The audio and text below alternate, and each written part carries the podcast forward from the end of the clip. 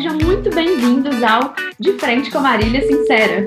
Aqui eu quero trazer pessoas incríveis que se destacam no que fazem, que são inspiração pra gente, que fazem coisas diferentes, para que a gente aprenda um pouco com eles, né? Explore melhor esse mundo deles e também entenda como que eles se organizam para fazer tudo isso. Ou seja, é uma desculpa para conhecer pessoas incríveis e aprender um pouco mais sobre produtividade com eles.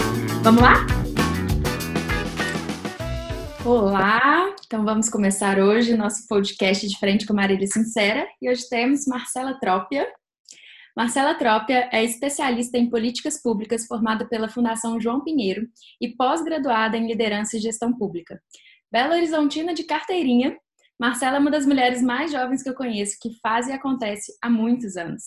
Seja falando de liderança e sonho grande na Fundação Estudar ou política, empreendedorismo e inovação em seus projetos, Marcela impacta e acredita no poder da política para executar boas ideias e melhorar a vida das pessoas. Tive a oportunidade de tê-la como facilitadora alguns anos atrás, né, Marcela? E depois parceira também, facilitando nos cursos da Fundação Estudar. Quero te convidar a conhecê-la, independente da sua posição política. Ela que com apenas 25 anos já tem duas eleições nas costas e muita experiência para partilhar. Então seja muito bem-vinda, Marcela. Muito obrigada, Marília, pelo convite. Você que está aí com esse projeto desafiador, né, de convidar pessoas para bater um papo, fico muito feliz de você ter considerado é, o meu nome e espero que seja um ótimo bate-papo hoje. Isso aí, vamos lá. Então, Marcelo, fiz a sua introdução, né, mais formal, e agora eu quero escutar de você, né, quem é Marcela Trópia? Marcela Trópia por Marcela Trópia. tá o verdadeiro Marília Gabriela mesmo, né? Não, então, eu sou uma apaixonada por Belo Horizonte, como você falou, nascida e criada na nossa cidade, é uma especialista em políticas públicas que decidiu é, se envolver com política desde muito cedo. Eu já estou na política há 10 anos e, e quando eu falo de política, não é só essa política eleitoral, né, que você falou. Eu tive passagem por Grêmio Estudantil, participei de simulações da ONU, próprio curso né, de administração pública nos expõe a diferentes situações que a política está envolvida. Enfim, sou uma, uma, apaixonada e uma vocacionada, inclusive. É, acredito que a minha missão é, é usar todo o conhecimento que eu pude adquirir nesses últimos anos sobre gestão pública, sobre política na prática, para melhorar a vida das pessoas e sempre com o pano de fundo do valor da liberdade. Muito bom. Mas me conta, assim, por que política? De onde isso surgiu? Como que isso aconteceu na sua vida desde cedo, assim? Legal, essa é uma pergunta que eu recebo com certa frequência, né? As pessoas querem saber se eu tenho familiar na política, por que, que eu decidi me envolver com política. E foi algo muito natural, é como se fosse um despertar, quase. E eu sempre fui aquela aluna que representava os colegas, que reclamava com o professor da correção de prova, e eu fui vendo essa, essa representatividade e essa disposição, esse protagonismo mesmo em resolver problemas sendo escalado ao longo da minha vida. E a primeira oportunidade que eu tive de fazer isso na política foi quando eu conheci o Grêmio Estudantil. Então eu recebi o convite para entrar para o Grêmio Estudantil e ao longo né, dos meses ali desenvolvendo atividades, eu fui crescendo, ganhando meu espaço no Grêmio e a sensação que eu tinha é que eu era prefeita do Magno. E era uma sensação que eu adorava, de aquela gestora, né, criança ali, jovem e tal, organizando vários projetos que a gente tinha e com uma autonomia muito grande para realizar esses projetos. E ao mesmo tempo, eu participei de outras experiências, o meu ensino médio foi uma grande experimentação. Então, eu falo que eu testei todos os cursos é, na prática que eu poderia escolher para trabalhar com política. Então, eu participei das simulações da ONU, como se fossem relações internacionais, eu participei do Parlamento Jovem, como se fosse ali né, um direito, aquela coisa do parlamento, do debate. E eu era do Grêmio, que na prática era a prefeitura do Magno mesmo, então vivi gestão pública na prática. E a experiência que eu mais gostei e que eu vi que causava mais impacto na vida né, dos meus representados ali é, era, era a atividade do Grêmio. Então eu falei, gente, onde a gente vai causar mais impacto e onde eu vou me preparar melhor é na administração pública. E aí eu tinha colegas do Grêmio que estavam envolvidos em eleições, né? 2010 foi quando eu entrei para o Grêmio, 2010 era um ano eleitoral. E eu me apaixonei por aquilo. Eu queria ir nos eventos, eu queria participar e eu achei que aquilo não era à toa. Em 2011 eu entrei para uma juventude partidária e foi aí que eu não parei mais. Só fui acumulando funções e participando de mais coisas relacionadas à política. Muito legal, muito interessante ver que vem realmente né, de algo que você foi experimentando e criando aí ao longo dos anos. Bom, mas é, isso também é, me chama atenção, assim, porque é, é, conhecido que muita gente tem birra de política, né? O, o brasileiro é, tem um histórico aí de não, não ter se envolvido tanto com política. Eu acredito que a gente avançou muito nos últimos anos. É, mas em relação a isso, assim, Conta pra gente como enxergar a política de outra forma, né? Como que você se apaixonou por esse tema e como que a política pode realmente mudar as nossas vidas. Por quê? É, como olhar para a política de outra forma? É, de fato, eu não culpo a população por ter se decepcionado tanto com a política, né? Você liga o noticiário aí dos últimos anos, é, é Lava Jato, né? Mensalão, etc. Então, assim, dá para desacreditar mesmo. E, e, as pessoas, né, especialmente no município, que é onde a gente vê a política literalmente na porta de casa, é, é, é uma, é uma esfera né, do, do governo que é muito renegada. Então, a gente olha muito para Brasília, muito para as questões nacionais, quando a gente olha para o município, a gente não percebe os impactos, né? A gente não vê a nossa vida melhorando na prática, porque as decisões de Brasília muitas vezes não chegam aqui, ou porque as prefeituras mesmo não são empoderadas para melhorarem a nossa vida. Então, assim, eu compreendo o cidadão, é, mas a minha relação com a política nesse sentido, quando eu olho para os problemas, né, isso é uma coisa que a gente aprendeu na Fundação Estudar. Quando a gente tem um problema que a gente sabe como resolver e a gente se abstém de, é, de resolver, isso, isso é falta de integridade, isso é antiético. Então, é um, foi uma coisa que eu passei a carregar comigo desde que eu decidi para a administração pública. Eu olho para os problemas eu vejo os problemas e eu, eu sei como resolvê-los, eu tenho ideias, eu tenho energia, eu podia estar resolvendo os problemas e ficar fora desse ciclo, para mim, é uma situação de muito comodismo e, e, e eu nunca gostei de, de, comodismo na minha vida. Então, é, eu entendo por que, que as pessoas é, estão desapontadas, mas eu gosto muito de quando as pessoas olham para o meu trabalho, né? Os grupos que eu faço parte falam assim, putz, se for para fazer com a Marcela, eu, eu topo participar da política. E eu acho que é de pessoas assim que a gente precisa ter. E, e é por isso que eu sou uma grande é, difusora mesmo de pessoas entrando para a política, mesmo quem nunca se envolveu, porque a credibilidade que cada um traz na sua história, quando entra para a política, ela não se altera. Então, a gente precisa quebrar também esse estigma de que entrou para a política automaticamente é corrupto. Não é isso. Se a pessoa tem uma trajetória ilibada, que ótimo que ela está entrando para a política, porque a gente está ocupando o espaço de alguém que não tem a trajetória ilibada, né? Exatamente. Muito bom. Gostei. E continuando nesse assunto, assim, você já se candidatou uma vez e foi coordenadora de campanha do deputado federal Tiago Mitrô. E qual tipo de experiência que as campanhas políticas te trouxeram? Assim, o que, é que você pode contar para gente que você mais aprendeu com elas em termos de experiência mesmo? Legal. É, inclusive, é, é, legal contar que antes da minha eleição eu já tinha pedido voto na rua, né? Botei a mochilinha nas costas e fui pedir voto de porta em porta. Então, se tem alguém que passou por todas as esferas de uma campanha, fui eu, de voluntária a candidata, a coordenadora, enfim. É, inclusive coordenadora digital. É, gosto muito assim, de campanha, eu falo que é, é, é uma escola, do mesmo jeito que a turma que sai da área de eventos sai com aquela aquela noção geral das coisas e é muito articulado, é bom de logística, é bom de prazos, é, se organiza muito bem porque não pode errar. Campanha tem muito disso, né? Um dia a menos um dia que passou é um dia a menos para você conquistar um voto, para você chegar no seu objetivo. Então, as coisas têm que ser muito rápidas, muito acertadas.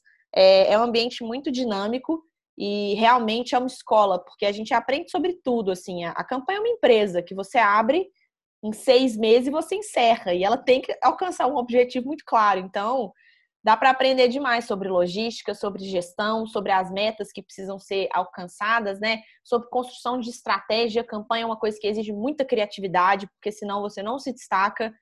E, e é um ambiente de muita pressão. Então, eu falo que é uma escola. Quem quiser quiser se descobrir em alguma habilidade, vai para a campanha, porque todo mundo é meio severino. Então, você testa de tudo, você faz de tudo e no final você vai descobrir no que, que você era bom, assim. Acho que é, é um bom teste. Fazer, né? Aham. uhum. Bom, muito legal isso. É, mudando um pouco agora para um cenário maior, né? A gente está passando por uma grande crise né, política, é, da saúde, enfim, é, são várias crises aí. E o que, que você enxerga que as mulheres em posição de liderança estão mostrando para o mundo? Né? Seja liderança nas empresas, lideranças políticas ou outros movimentos, o que, que dá para perceber? Essa é uma reflexão muito legal, né? Porque não é que eu tenha nada contra homens em posição de liderança. Eu sou, na verdade, pró-diversidade. Porque eu acho que pessoas que vêm de lugares diferentes, com formações diferentes, né, valores diferentes, elas agregam na liderança porque trazem, trazem outros olhares, né? É muito bom quando você tem um time diverso que te aponta coisas que você estava cego antes, porque você não viveu aquelas experiências ou não estudou sobre aquilo. E e quando a gente fala de mulheres em posição de liderança, é justamente isso, né? As mulheres tradicionalmente têm habilidades diferentes dos homens. Então, quando elas chegam em posição de liderança, elas causam um impacto na forma como as decisões são tomadas e, ao mesmo tempo, elas reconhecem outras habilidades nas pessoas. Então, elas trazem profissionais diferentes para o time, elas mudam as prioridades, elas tornam essa, essa liderança mais inovadora, mais disruptiva. Então, eu vejo que, especialmente nesse momento de crise, né, as principais lideranças que, na, na, verdade, as melhores condições da crise contra o coronavírus eram mulheres. Eu não sei se tem alguma vinculação clara, mas é um dado legal para a gente refletir é, de como talvez a gente esteja repetindo as mesmas coisas na política e por isso elas não estão dando certo, né? E isso vale para qualquer ambiente que tradicionalmente é mais masculinizado e valoriza é, mais habilidades masculinas, né? Perfeito, muito bom, muito legal essa reflexão. E aí, é, no curso da Fundação Estudar, né, que a gente facilita e tudo, é, a gente fala dos sete pilares para a autoliderança, né, que são sonho grande, protagonismo, execução, conhecimento aplicado, gente boa, integridade e legado. E como que você percebe que você desenvolveu essas habilidades de liderança ao longo dos anos? É legal que você sempre lembra do legado e eu não, né? Para mim são seis valores do, do líder transformador. Eu sempre esqueço do legado e ele é super importante. É, eu vejo que quando eu olho para trás, né, a minha trajetória ela, ela é marcada por, por muita execução. Eu não tenho é, a tatuagem, né? Nada resiste ao trabalho à toa no meu braço, porque realmente é, é um valor crucial para minha vida. De trabalhar é muito é muito importante. Então, assim, eu fiz muita coisa nesses últimos anos é, e aí, quando eu olho também para a minha trajetória, de novo vem o protagonismo, né? Que é essa coisa de, cara, daí se eu tenho 15 anos e eu tô no Grêmio, eu quero tomar a liderança desse trem aqui e vou fazer acontecer. Então, é, eu sempre fui muito assim, de pegar desafios e tocar, independente do contexto, me dizer que não era tão provável que eu fizesse isso. É, e até para a vida pessoal, né? Fui fazer meia maratona, fui inventar um monte de moda. E e eu vejo todos esses valores, tirando o legado, que eu acho que dizer que com 25 anos estou deixando um legado é até arrogante, é, isso a gente só vai saber lá na frente. Mas a integridade é um dos valores que me pauta, né? Eu tenho a transparência como um pilar, inclusive, do meu trabalho. Assim, eu sou muito transparente. Quem me acompanha sabe o tanto de coisa que eu compartilho é, da minha vida e das minhas decisões. O protagonismo é muito forte, a execução é muito forte. É, quando a gente olha gente boa, eu busco estar nas melhores redes possível, possíveis, então, Fundação Estudar, Seminas Jovem, o Livres, né? Caminhar ao lado do Tiago, que você comentou aqui da campanha, e do, do da Cunha, né? Que foi o deputado que eu trabalhei nesse último ano. Eu gosto de estar cercada de gente boa. E deixa eu ver aqui, conhecimento aplicado. Cara, eu uso o que eu aprendi no estágio da Falcone na campanha. Então, assim, eu acho que eu sou a rainha de aplicação do conhecimento aplicado nas coisas. É, e é isso, acho que todos os valores estão muito presentes na minha vida. É, talvez a, a, execução, o protagonismo e a integridade de um jeito mais evidente. E, claro, o sonho grande que é transformar Belo Horizonte numa cidade melhor para a gente se viver, né? Muito bom. E a rainha das conexões também, né, Marcela? Precisou é de verdade. uma conexão. Precisou de um contato. Me pergunta que eu, se, eu não, se eu não achar de cara, eu tenho alguém que vai saber onde é que tá. Então é verdade. Gente, esse negócio da, da rede aí, da gente boa, é, é, é muito real. É verdade. E aqui, eu acabei de ter um insight de uma pergunta. É, espero que você né, não, não se incomode com ela, mas o que, que você aprendeu ao concorrer para uma campanha né, de, de vereadora e não ganhar, né? Como que isso impactou sua vida e quais foram os aprendizados que você tirou disso? Quando eu olho para Marcela, ator político, claro que foi horrível perder uma eleição, né? Isso é uma marca que fica na sua trajetória. Mas quando eu olho para Marcela, ser humano, é, perder uma eleição foi um, uma derrota que eu precisava passar. A minha vida era uma vida muito perfeita. É, tudo que eu quis, eu conquistei, sabe? Eu passei no vestibular que eu quis, eu estudei na escola que eu queria, eu tinha as notas que eu queria. é, tudo que os estágios que eu quis fazer, eu conquistei. Então, faltava uma derrota para aprender a lidar, para ter uma frustração, para ter um, um momento ali de putz, deu errado, como é que eu me reinvento agora? Então, acho que o principal é, primeiro, né, foi muito bom ter perdido, ter vivido a eleição para ver que as pessoas ainda acreditavam na política, é, mas foi muito importante para mim para saber perder, para me colocar com os dois pés no chão, de que nem tudo que eu vou querer eu vou conquistar, mas que eu tinha dado um primeiro passo para um projeto no futuro.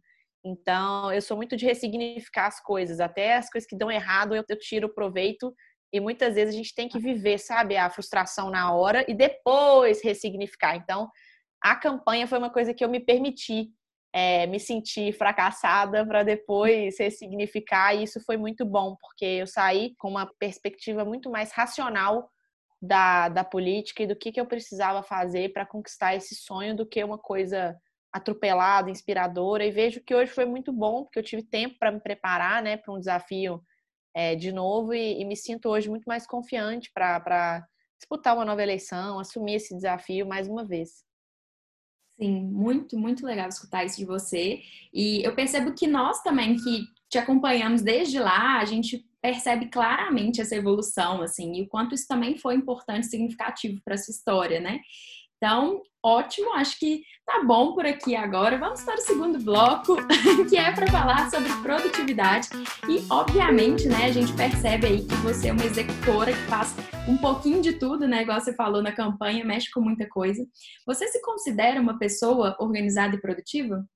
Ô Marília, na sua régua é difícil, né, a gente falar que sim, porque eu sei que a organização sincera, os parâmetros são outros, né? Esses post-its aqui atrás, eles estão meio de decoração. Mas, assim, é, se eu for olhar para a média né, das pessoas, eu me considero, sim, uma pessoa minimamente organizada é, e produtiva. É claro que a gente sempre quer mais, senão não, não teria o mindset da Fundação Estudar, né? Mas, sim, eu me considero uma pessoa organizada e produtiva na medida do que a sanidade né, e o tempo me permitem. Isso aí. Não, e aqui não tem essa régua assim também não. A gente gosta da realidade também. e vamos lá. Como, como que você lida, né, com uma agenda sempre cheia de eventos e tudo? Como que você organiza seus horários e atividades? Então, eu tenho, é, por ter entrado no mercado de trabalho muito cedo, né, aos 22 eu já estava ali com, com muitas funções, né, profissionais e tudo, eu consegui testar várias coisas, vários horários para ver o que, que funcionava melhor para mim. Então, hoje eu, eu entendi que amanhã funcio, funciona melhor e que eu preciso fazer um exercício físico de manhã, porque a minha atividade profissional tem uma carga noturna muito grande de trabalho. E é muito engraçado que eu vejo a minha irmã que trabalha numa mineradora e, e o turno é muito cedo, né? Porque é obra e tal.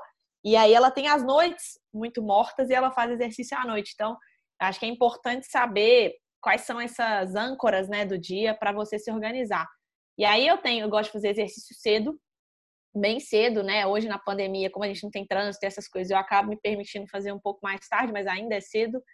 E na, na sequência, é, eu, eu gosto de fazer as coisas que exigem muita concentração durante a minha manhã, porque o meu WhatsApp também me dá mais paz, a rede social ainda não está agitada, então eu consigo concentrar. E aí, né, almoço, etc. Eu tenho meus 20 minutos de soneca depois do almoço, é importante dizer isso. E de tarde, é, e de tarde eu concentro as atividades que são mais é, menos relevantes em termos de validação, são bate-papos, eu gosto de envolver pessoas à tarde porque é um momento que eu estou mais sonolenta. Se eu tiver que ficar sozinha, eu me distraio muito fácil, eu quero dormir, etc. Então eu faço reunião, né? Eu, eu coloco para assistir alguma coisa que eu tenho que assistir, que eu estou devendo e tal. E aí à noite são os eventos. Então, eu preciso programar a minha cabeça para eu, apesar de estar tá cansada, eu não estar tá com as ideias bagunçadas, confusas, porque senão eu participar de uma live, vou começar a trocar as palavras, enfim. E isso é tudo treino, tá, gente? Deve ter uns deve ter uns seis anos que eu, que eu tô nesse ritmo de fazer as coisas desse jeito. Então, é o que funciona para mim. E ter esses pequenos rituais, né? Tipo, sexta-noite janto a minha massinha, porque eu vou correr sábado de manhã, né? Domingo me permito acordar um pouco mais tarde, enfim, acho que são importantes esses ritos para a gente também não pirar. Perfeito, e é bom que você deu várias dicas, assim, que inclusive fala nos meus cursos, você nem sabe, mas já, já tá aplicando tudo. E, e eu gosto muito disso que você falou, né? Que é testar. Porque não tem como você saber qual é a sua melhor forma e como que adapta isso à sua realidade se você não testar. Então, gostei bastante. E, assim, e as assim, pessoas colocam essa régua, né? Olha a vida do outro, quer se encaixar na rotina do outro, não vai funcionar, gente. Você tem que ter a sua própria rotina, não tem jeito. Exatamente. E, e, você acha que é exatamente esses ritos, né, e esses testes que fazem você manter o seu foco e a sua disciplina? Na, assim, sim e não, porque eu, eu, venho de uma família que tem uma trajetória de muita disciplina. Então, acho que é legal contar para o pessoal que eu tenho uma mãe professora e eu sempre estudei nas escolas que ela dava aula. Então, assim, a pressão por notas e desempenho melhor era muito grande. Apesar dela não nos colocar essa pressão, a gente se colocava. E eu tenho dois irmãos que são crânios. Assim, eu sou esperta, eles são gênios. E, e então, eu tenho, é, exato. Eu tenho um irmão oito anos mais velho e uma irmã doze. Então, eu sempre escutei dentro de casa que eu precisava copiar. E aí, essa coisa de ter uma régua muito alta em casa e, e, e a minha mãe muito ausente em função né, do trabalho, três filhos e professora, aquele caos. Aí eu olhava para o lado, meus irmãos estavam estudando, o que, que eu tinha que fazer? Eu tinha que estudar. Então, eu acabei desenvolvendo disciplina muito cedo. É, isso é um problema, tá, gente? Que eu lido com isso até hoje. Assim, acho que tem essa pergunta em algum momento do nosso podcast. É, mas, assim, eu, eu, eu, hoje tenho dificuldade de balancear a vida pessoal e, e, o, e o, lazer com a vida é, profissional, com as atividades profissionais, porque eu ainda sinto um peso do tipo, eu tinha que estar tá fazendo outra coisa, sabe? Então, é, a minha disciplina vem muito desses testes, mas também vem de uma formação familiar muito rígida, assim, que me levou a ter esses hábitos muito certinhos desde muito cedo. Perfeito, exatamente. Eu ia te perguntar qual era a sua maior dificuldade. E é, é essa. É isso, conciliar mesmo. É, na verdade, conciliar até concilio, porque eu acho que os nossos amigos nos puxam, né? As pessoas nos levam para o lazer ali e tal. É, mas eu, eu ainda tenho a sensação dentro de mim de tipo, putz, eu tinha que estar tá fazendo outra coisa, tinha tanta coisa para fazer, então lidar com essa culpa ainda é uma dificuldade, assim. Bom, muito legal. E tem, qual é o hábito que faz toda a diferença na sua vida? Ah, corrida, né? Esse aí, Marília, não sei nem o que, que você perguntou, porque você já sabe, né? Então, eu sou a pessoa que alugou uma esteira para pôr na sala na quarentena porque não aguentou ficar quatro meses sem correr. Então é, é a corrida, com certeza. Ótimo. E por fim, né, nesse tópico aqui, você tem alguma dica para as pessoas trabalharem com assuntos tão diversos e ainda conseguirem ser produtivas? É, eu, eu até, na verdade, acho que muita coisa que eu faço na minha vida é conversa. Então, eu consigo ter essa capacidade de linkar entregas de uma coisa com outra e tal. Mas a minha dica, cara, é acho que primeiro ter os prazos muito claros com você mesmo. Então, pactuar com você ou então com as outras pessoas entregas que são realistas. Não adianta chuchar um monte de coisa na semana e não conseguir alcançar, porque senão você vai ficar frustrado e aí que você não vai fazer nada mesmo. Então, é ser realista. As pessoas não têm problema com sinceridade, elas têm problema com frustração, com na entrega fora do prazo. Então, acho que a minha principal dica para conseguir tocar vários projetos ao mesmo tempo, é, por mais que eles sejam correlacionados, eu fazia coisas diferentes mesmo, né? Era livros, era seminas, era mandato do da Cunha, minha pré-campanha, enfim. É, é, isso, tenha prazos claros e alinhe as expectativas com você do que, que você dá conta de entregar e eu gosto muito dessas ferramentas, né, Marília, que você sempre fala. E aí acho que é testar e ver qual funciona melhor para você, se é o post-it, se é um Google Agenda, se é um Asana. Eu funciono muito bem com o Google Agenda para pôr coisas da vida mesmo, tipo horário que eu vou fazer tal coisa. Tem gente que prefere ficar mais solto, prefere lista, enfim, acho que depende de cada um, mas eu acho que ajuda, as ferramentas ajudam bastante nessa coordenação. Perfeito, muito bom. Que bom escutar um pouco da, da sua, do seu lado produtivo, porque eu acho que isso é super importante também.